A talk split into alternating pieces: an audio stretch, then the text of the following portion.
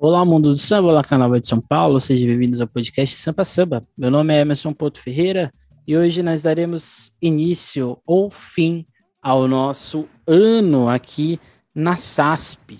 Né? Então, sejam bem-vindos ao podcast Sampa Samba. Né? Esse é o último episódio de 2021. E antes de mais nada, deixe de seguir a SASP nas suas redes sociais, Instagram, Twitter, Facebook e assim por diante. Aqui no YouTube, não deixe de de curtir, de seguir esse vídeo. E também não deixe de, de ver os debates da SASP, que a gente já tem os debates do grupo especial, com opiniões bastante polêmicas em algumas, em algumas questões. No primeiro debate, a gente discutiu os sambas do primeiro dia do grupo especial com o Bruno Malta. E no debate dessa semana, né, da sexta-feira do dia 13, a gente discutiu com Miguel Fortunato as questões dos sambas do segundo dia de desfiles, ok? Vou pegar aqui um clips. E é isso, gente. Hoje a gente vai fazer aqui uma discussão do carnaval que não veio, que é o carnaval de 2021, e uma discussão sobre o carnaval que pode vir, né, que é o carnaval de 2022. Um aspecto que acho que é muito interessante e importante a gente tratar é, independente de se o carnaval vai ser em 2022, início do ano, se vai ser no final de dois, no meio de 2022, se vai ser em 2023, não importa. Acho que a gente tem que fazer uma reflexão sobre memória, né? uma reflexão sobre as pessoas que estão entre nós, que passaram talvez é, foram infectadas ou que tiver, passaram por dificuldades as mais possíveis é, relacionadas não diretamente, talvez não diretamente à pandemia, mas em alusão a ela. É sempre bom pontuar que a gente que é do carnaval, a gente é sempre muito estigmatizado. A maioria das vezes nós somos pessoas que não, não temos muitos privilégios que algumas pessoas têm. Então é, é sempre bom a gente pontuar a memória das pessoas que estão entre nós e das pessoas que se foram. Acho que é muito importante te é, saber lidar com que a perda, ela é acima de tudo memória.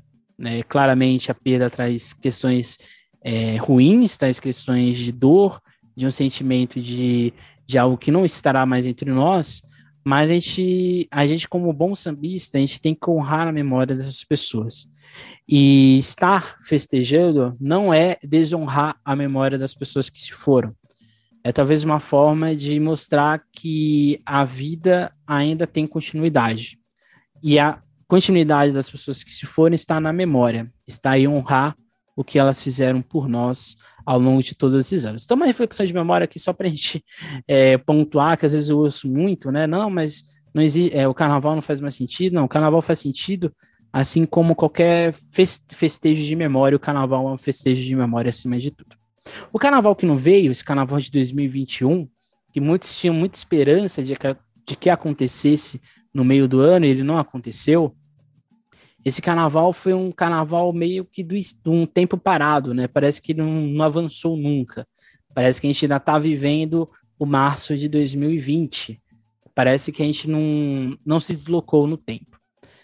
E para tentar atenuar essa, essa tristeza né, do que não veio, a gente teve várias tentativas de carnaval virtual. Eu acho que esse ano foi um ano que. Esse ano, mas o ano também passado, deixou bem claro que o carnaval precisa estar dentro do campo digital, ele precisa estar virtualizado, ele precisa estar em contato com as redes sociais, com os meios de comunicação. Eu acho que um exemplo disso foi a tentativa da Globo de fazer aquele carnaval é, do camarote número um, né, da Brahma, que não deu muito certo, né, sofreram várias críticas. Eu acho que ali a gente percebeu um, um ponto principal, que nós temos poder de comunicação muito grande, sejam escolas pequenas ou escolas grandes, escolas do Rio, escolas de São Paulo. E o segundo ponto, que nós temos um produto muito forte, que é o carnaval. E ele existe, seja em gravações da Globo ou não, né? Basta aí a gente talvez ir atrás dessas questões. Aqui na SASP, né, esse ano foi um ano de bastante, é, algumas novidades, principalmente dos nossos podcasts, né? A gente teve o podcast, que não era um podcast, mas era um programa do Jacopete, que era exatamente o Canto e Conversa. A gente teve os podcasts do Rodrigo Godoy, do Rony Potoski, a gente teve os programas do Fábio Parra e do André Filosofia, e a gente teve o programa das meninas, a Marcela e a Bianca, o Mulheres que Brilham, e o nosso podcast que já existia em 2020, mas que esse ano passou a ser da SASP. Então, seja, a gente, a gente não só como instituição aqui na SASP, mas também com outros meios de comunicação, a gente pôde descobrir que o carnaval tem possibilidades de, de existir. Por mais que o carnaval nunca tenha acontecido, né, o carnaval nunca veio né, em 2021, ficou a sensação de que nós temos muito do que conversar sobre carnaval. Acho que esse é um ponto que eu insisto aqui em todos os, podca é, os podcasts que a gente teve esse ano aqui na SASP, nos outros que eu não estava ainda atrelado com, com o site, que é exatamente que o carnaval tem conteúdo. Essas pessoas que a gente vê sambando, vê rodando, vê chorando, vê se exaltando na alegria, na tristeza, na dor, na ira, seja lá como for, essas pessoas têm história, essas pessoas têm conteúdo a ser mostrado. Seja o aderecista do barracão, seja o presidente de uma escola de samba, todas essas pessoas têm valor, têm importância e elas têm narrativa. Eu acho que as mídias digitais esse ano, principalmente as mídias digitais de carnaval e principalmente a SASP, a gente pôde ter vários programas interessantes aqui. Então fica aí, né? A gente tá, vai dar um recesso aqui nesses, nessas duas últimas semanas do ano. Vocês podem aí ver os programas que a gente teve. Eu destaco aqui, por exemplo, o programa é, como uma das primeiras e uma das únicas, uma das poucas mulheres trans que presidem escolas de samba aqui em São Paulo, no Mulheres que Brilham, Mulheres que Brilham, é, vários, os vários é, programas que a gente teve com o Jacopete, é, a homenagem que a gente teve no, no podcast do Antônio, que eu esqueci de, de dizer, é, ao Dominguinhos do Estácio, então, assim, a gente tem vários podcasts aqui. Então, a SASP, nesse carnaval que não veio, a gente mostrou muita coisa aí do carnaval, inclusive. Já no carnaval que pode vir, né? E eu falo sempre o pode vir, porque eu acho que o carnaval, por mais que ele de São Baldwin possa estar por acontecer, muita coisa ainda está em suspenso, né? Acho que o primeiro ponto que a gente tem que saber lidar a partir de agora é que o carnaval vai sempre estar com uma interrogação. Pode ser em 2022, pode ser em 2023, pode ser em 2024. Acho que a pandemia mostrou a, uma, uma classe conservadora do Brasil de que o carnaval é um perigo social, é um perigo sanitário, algo muito semelhante que aconteceu lá em 1919 na, na febre amarela, na febre amarela, na gripe espanhola, na ideia de que tudo que estava, tudo que era feito, fabricado pelo povo, era algazarra, era mal é, organizado e assim por diante. Eu acho que a gente tem que ter uma reflexão dos interesses que são colocados no carnaval, principalmente para que ele não aconteça, e exatamente dos preconceitos que existem. Né? Por exemplo, colocar que todo o carnaval, toda a malha carnavalesca é desorganizada, só tem gente bêbada, só tem gente alcoólica, vandalismo, algo do tipo. Primeiro que isso é uma pequena parte do carnaval, né? Mas é interessante a gente perceber que eu acho que vai ser um discurso a longo prazo. Em 2022 a gente tem uma força muito maior, porque a gente ainda está é, no olho do furacão, literalmente, na pandemia. Mas eu creio que mesmo quando a pandemia já estiver em um controle mais é, organizado, eu acho que o carnaval vai sempre ser questionado de existir. Ele já acontecia, mas eu acho que a pandemia deu essa, assinou, acendeu esse piscar de alertas para o carnaval ser um perigo sanitário, coisa que ele não é, né? A gente sabe muito bem. É um ponto muito importante que eu acho que ficou bastante, que dá essa sensação do carnaval que pode vir, que talvez não possa acontecer, são exatamente as questões de vacinação no estado e das variantes que, que surgem, no caso, a, a variante recente, a, a variante Omicron, e no caso também do surto de gripe que a gente está tendo, embora o surto de gripe ele seja um pouco mais controlável, mas a Omicron é uma, uma variante, né, conversando com amigos meus médicos e outros também da área de biologia, é uma variante que não tem uma preocupação tão acentuada no sentido de que ela é, causa mais danos à área respiratória, né? Então, ou seja, essa parte do nariz, a parte aqui da garganta no início aqui do, do que seria o esôfago, mas ela não causa tantos atritos, não causa tantas questões na, na, na, parte de pulmão.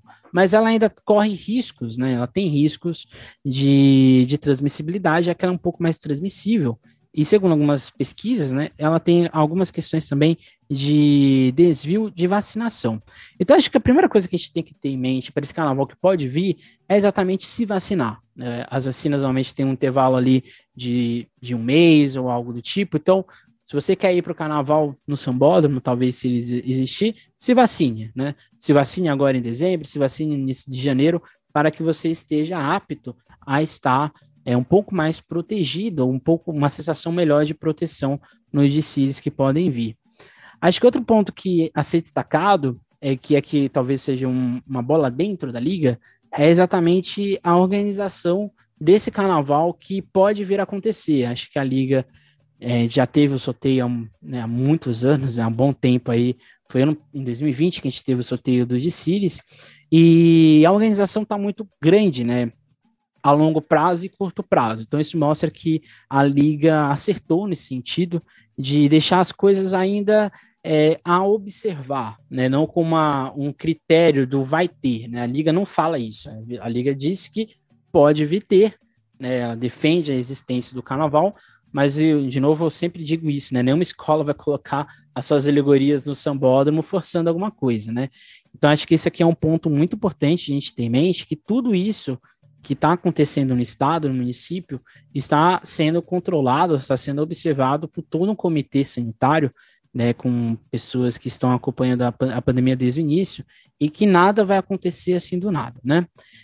É, eu acho que uma coisa que também está rolando muito nesse carnaval que pode vir a acontecer é, a, é aí eu já acho que é uma coisa que a gente tem que pensar um, um pouco mais de cuidado, que é a ideia de que existe um carnaval organizado e que existe um carnaval que não é organizado que seria o carnaval de rua, né? Que esse carnaval que não tem como se organizar, que é um carnaval é, do descontrole, né? De certa forma é.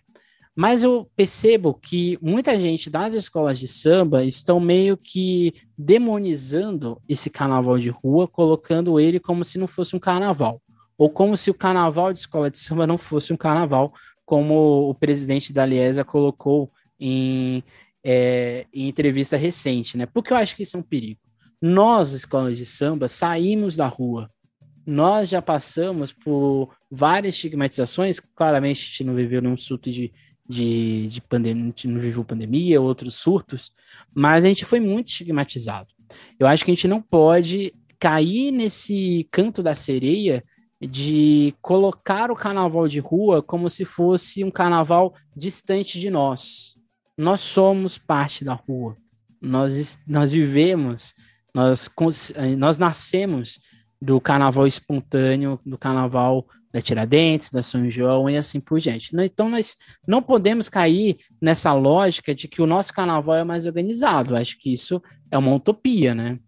Por exemplo, se a gente pega o, o lançamento do CD, a gente viu várias pessoas sem máscara, a gente viu várias pessoas sem nenhuma preocupação com os protocolos exigidos. Então, acho que a gente não pode colocar que nós somos mais organizados que qualquer outro carnaval. Claramente, nosso carnaval é mais fácil de ser organizado, com certeza.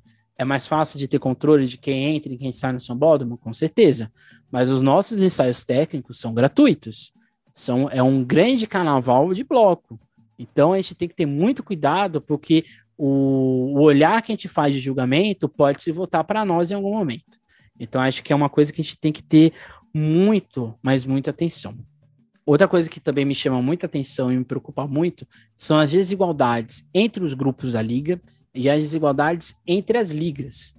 Porque se a gente pega, por exemplo, o carnaval de rua da UESP, ele é gratuito. Ele não vai acontecer. Né? Se a gente pega os carnavais de grupo e assim por diante. Então, se a gente não tem, se a gente não tiver, por exemplo, carnaval da UESP, como que fica o acesso do ex? Como que vai ficar a escola que sobe e que desce? As escolas OS, por acaso, vão desfilar no Sambódromo? Não vão. Não tem tempo, não tem dia, não tem data. Não tem uma logística, elas não são preparadas para isso. Então, se a, gente, é, se a gente defende o carnaval de escola de samba, a gente não está defendendo o carnaval de escola de samba, a gente está defendendo o carnaval do luxo que aparece na televisão, que é o carnaval do grupo especial, principalmente algumas pessoas, de passagem. Então, acho que a gente tem que começar a ter atenção de que carnaval de escola de samba nós estamos defendendo. É a mesma discussão que existe no Rio de Janeiro sobre o carnaval no Intendente Magalhães e o carnaval no Sambódromo, ou seja, as escolas da Série A, Série Ouro, da Liege e da Liesa, e as escolas do Intendente Magalhães da Livres, e das outras, e da Liga, não, não, não lembro qual a, a Liga da Intendente Magalhães, não sei que são duas, mas a gente tem que começar a tentar isso. Porque se a gente não tem o carnaval da Vila Esperança acontecendo, o carnaval nas outras regiões é, das escolas da UESP, que é um carnaval gratuito, carnaval de rua, embora seja de escola de samba, se a gente não tiver esse carnaval, a gente vai ter uma, um grande problema para o futuro. A gente vai ter um inchamento, um inchaço nas escolas do acesso 2. E o que me chama também a atenção é que parece que o carnaval que vai acontecer, ele só vai acontecer no grupo especial. Acho que a gente discute muito pouco o grupo de acesso 1 e a gente quase não discute o grupo de acesso 2. São escolas que têm dificuldades econômicas, são escolas que têm dificuldade de trazer público para desfilar nelas. Então, talvez nós estamos criando um grande problema que talvez não vai ser solucionado a, a, a curto prazo, que é exatamente essa, essa desigualdade que eu começo a perceber entre as escolas do especial e algumas escolas do acesso 1. E eu acho que o acesso 2 está ficando muito de lado, está ficando muito jogado ao Deus dará. Acho que isso é uma coisa que a gente tem que ter muito em mente, que são essas desigualdades entre os grupos e as desigualdades entre as ligas. Porque se a gente tiver carnaval escola de samba, a gente não vai ter o carnaval da UESP, provavelmente. A não ser que a prefeitura fecha, é, feche a Vila Esperança, mas acho que isso não vai acontecer.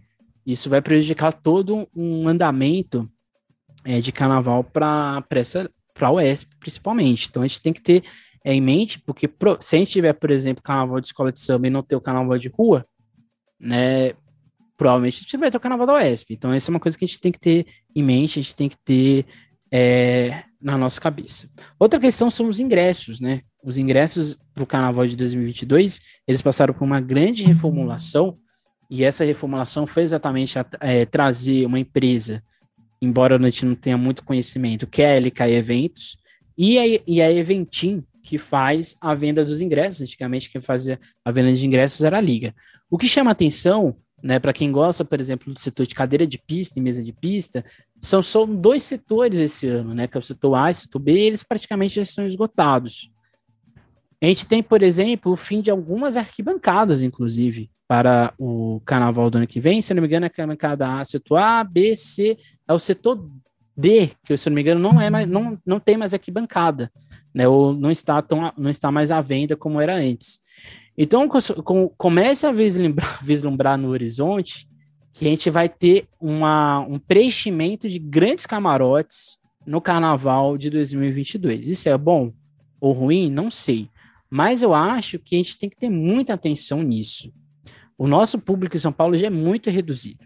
Se a gente concentra esse público só em camarotes, de pessoas que não estão nem interessadas no que está acontecendo na pista, eu acho que a gente não está organizando um carnaval para ser carnaval. A gente está organizando um carnaval para ser uma parte de um evento desses camarotes. Uma coisa que eu prestei atenção é exatamente um setor exclusivo para as pessoas com deficiência, que é o setor G, o setor G não vai ter, por exemplo, não tem venda de cadeira de pista nem de mesa, mas tem venda para portadores com deficiência. Eu acho que isso é um grande acerto da liga. Então, são pesos e contrapesos, né? Mas fica aqui, essa atenção pro, para os ingressos, para a empresa. E uma outra questão muito importante, né? A Eventim não faz reembolso de ingresso. Então, se não tiver carnaval 2022, o seu ingresso estará valendo para 2023. E o último ponto para esse carnaval que pode vir a acontecer é, será que de fato a gente refletiu nessa pandemia sobre questão de dificuldades, questões de desigualdade, questão de oportunidades? Será que de fato a gente refletiu sobre isso? Será que, e aqui eu faço uma crítica, e aqui eu estou fazendo crítica mesmo, as escolas do grupo especial, será que elas estão preocupadas com o carnaval ou elas estão preocupadas só com elas? Será que a liga, ela está se preocupando com os outros grupos, como eu disse, mas será que ela está de fato preocupada com o carnaval ou ela está preocupada com a marca que ela está criando ao longo do tempo. Porque eu acho que isso é importante. Porque eu acho que é um carnaval, se é um carnaval da vida, como está sendo colocado como slogan, eu acho que a gente tem que colocar como prioridade a discussão do que a gente teve. E eu acho que a gente voltar para esse carnaval como se nada aconteceu, com esse regulamento engessado, com mais possibilidades de engessamento, com essa falsa sensação de que tudo é, ficou parado no tempo e voltou tudo normal, eu acho que a gente está cometendo um grande erro. Acho que, por exemplo, se a gente olha o, a construção de narrativa dos enredos das escolas de samba do Rio de Janeiro, por exemplo, a gente percebe que as escolas estão se reencontrando com elas mesmas, seja narrativa, seja com a sua é, autoestima. E eu não consigo perceber isso com as escolas de São Paulo. Parece que, de fato, elas ficaram paradas no tempo e parece que 2022 é a extensão de 2021/2020. Então acho que a gente tem que é, colocar aí na nossa reflexão para o próximo carnaval que pode vir, é se de fato a gente refletiu por completo. Será que tudo isso que a gente fez não ficou parado no vácuo, no ar, e a gente não está dando continuidade a ele? Então fica aí essa questiona questionamento desse carnaval que não veio, que é o carnaval de 2021, e desse carnaval que pode vir, né? Minha visão pessoal, Emerson, né? Eu, como indivíduo, eu não me sinto seguro de ter um carnaval, seja de São Paulo, seja de rua, mas é, eu acho que se é, tivermos uma oportunidade e essa oportunidade acontecer com segurança para todos, eu acho que é uma possibilidade, sim, de termos carnaval, claramente com todos os cuidados, com máscaras e assim por diante. Fazendo aqui um breve, uma breve recapitulação do nosso podcast, a gente teve aqui três grandes séries esse ano, a gente teve também vários outros episódios, mas teve, tivemos três grandes séries, três séries que é, estão, foram planejados durante, durante muitos anos, né? Que é a série Futebol e Samba, que é uma série que a gente analisou como a, a relação de escola de torcida é, aconteceu e se desenvolveu em São Paulo. A gente tem um episódio introdutório, depois tem um episódio sobre as escolas ligadas às torcidas do Corinthians e do Santos, e depois uma, um, um ligado às escolas do Palmeiras e do São Paulo das torcidas. E é uma série que eu gosto muito, é um, foram episódios que é, eu tive muito prazer de fazer, exatamente porque eu gosto muito de futebol, embora não, pode, não possa parecer, e eu defendo, sempre defendi, sempre vou defender, apesar das suas é, inconstâncias, das suas contradições, as escolas de samba de torcida, porque elas são um reflexo da nossa urbanidade, elas são um reflexo de nós enquanto paulistanos, né? Então acho que essa série é uma série que eu gosto muito, a outra série que é a série Samba Paulista, que a gente faz uma análise de Pirapora, depois a gente faz uma análise é, do geral do filme, depois a gente faz uma análise do Paulistanos da Glória, que a gente faz aqui uma, uma, uma grande homenagem a geral do filme, mas principalmente nos lugares que ele passou, né? Pirapora, Vai Vai, e também é, no Paulistanos da Glória. E é uma série que eu também gostei muito de fazer, como todo mundo sabe, eu sou fã de geral do filme, e até hoje desejo que ele seja enredo de alguma escola de samba aí de São Paulo. E a última série que a gente teve, que essa série foi um pouco mais longa, que a gente discutiu os Carnaval Cultura, que a gente trouxe Xandino Série, a gente trouxe o Aquiles Avila para discutir o samba enredo primeiro, aí depois a gente discutiu se o Carnaval é arte, depois a gente discutiu o Carnaval como cultura popular, e depois a gente discutiu o Carnaval como venda, né, como marketing, como encomenda. E por fim a gente teve uma discussão de qual o nosso futuro cultural com o o Danilo Dantas e o e o Mauro Quintais, né? A gente teve uma discussão sobre os quesitos plásticos e sobre as narrativas que as escolas de samba de São Paulo fazem. Essa série também gostei muito de fazer e ela inaugurou uma possibilidade dentro do nosso podcast que são exatamente trazer outras pessoas. É uma, um, uma questão que eu meio que aprendi a fazer nesses últimos anos, nesse último ano aqui na SASP, que é exatamente esse diálogo com os convidados, que eu espero trazer com mais frequência para o ano que vem. E além de outros episódios, um episódio que eu gosto muito é o episódio que a gente fala do Toniquinho Batuqueiro, do Zeca da Casa Verde, do Geraldo Filme, no dia da homenagem do samba. Um episódio que eu gosto muito é, é o episódio que a gente trouxe a Isabel Casagrande e a Naria, que é minha amiga psicóloga, que a gente discutiu a ideia de saúde mental dentro do carnaval, e o episódio sobre o pé rachado, né, que a gente contou a história da barroca e do pé rachado com uma figura essencial para o carnaval de São Paulo. E ano que vem, né? Ano que vem, se o cronograma pelo menos se manter na SASP, a gente vai ter o que o enredo conta. Aqui a gente já tem algumas análises de enredo, né? Inclusive, aqui o enredo que todo mundo gosta que eu fale é o enredo da Gaviões Fiel, que é o mais ouvido, inclusive. Mas a gente vai ter uma reanálise, né? Que a gente vai analisar com, agora com samba, com algumas imagens de fantasia, então seja próximo do carnaval. Seria mais uma, uma opinião final sobre esses enredos. A gente vai ter seis episódios. A gente vai ter um episódio só sobre com as escolas do acesso 1. Aí depois a gente vai ter as escolas do primeiro dia do grupo especial, Tucuruvi, Colorado, Mancha e Maior no episódio. No outro episódio, Vila Maria, Tatuapé e Dragões. Aí depois a gente vai ter um episódio só com as escolas do acesso 2. E, e por fim, a gente vai ter dois outros episódios com as escolas do grupo do segundo dia do especial, Vai Vai, Gaviões, Mocidade Águia, Barroca, Rosas e Império de Casa Verde. Então esse foi o nosso episódio de hoje. É um episódio mais conversa, mais é, reflexão, eu acho que fica aqui de pontas é exatamente isso, né? O carnaval que não veio deveria ensinar muita coisa pra gente, né? O carnaval de 2021 que não aconteceu, ele deveria é, colocar em nós que o carnaval vai além do desfile. Acho que é um ponto que a gente deveria tá, já ter é, acimentado dentro de nós. E o carnaval que pode vir, acho que a gente tem que ser um carnaval de, de reflexão de memória das pessoas que se foram, das pessoas que estão entre nós, um carnaval, acima de tudo, que, como diz o slogan, o carnaval da vida, mas eu acho que tem que ser o carnaval da memória. É o carnaval de refletir sobre essas pessoas do mundo do samba que se foram, dos nossos parentes e assim por diante, e de fazer uma homenagem a eles a partir do riso, a partir da alegria, do sorriso, que eu acho que todos eles gostavam disso e a gente tem que honrar a memória deles a partir da nossa do que a gente faz a partir da nossa cultura. Acho que a gente tem que começar a olhar isso com uma outra perspectiva. E um outro ponto é exatamente refletir sobre essas desigualdades, que é uma coisa que eu tenho percebido e eu estou percebendo que quando chegar num nível que não tem mais como voltar, as pessoas vão começar a perceber que algo deu errado. Então, acho que a gente tem que se atentar a essas desigualdades entre os grupos da liga e entre as ligas, né, entre a UESP e a Liga SP. E, por favor, não caímos nesse falso maniqueísmo que o carnaval de rua é um carnaval distante de nós, porque não. Nós somos da rua, nós existimos por causa da rua, e é isso. É isso. Exatamente isso. Até o ano que vem, né, um bom final de ano para todos, é, boas reflexões, seja família ou individuais, é, cuidado acima de tudo, né? Quem não tomou vacina, seja a segunda dose, primeira ou a dose adicional, tome ela, caso você queira poder estar no sambódromo ano que vem.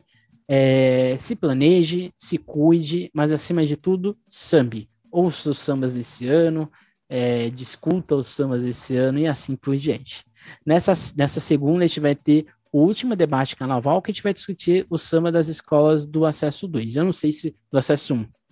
Né? Então, as, as escolas que vão desfilar, né? A Morro, o, a Camisa, a, a Moon, a Independente, a Estrela, a X9, a Pérola e a Leandro de Taquera, nas escolas do Acesso 1. Então, nessa segunda, 21 horas, no YouTube da SASP. Então é isso, gente. Nunca, é, não deixe de seguir a SASP nas suas redes sociais, Instagram, Twitter, Facebook e assim por diante. Não deixe também de curtir esse vídeo, comentar, né, e assim por diante. E é isso. Nunca esqueça e nunca deixe de sambar.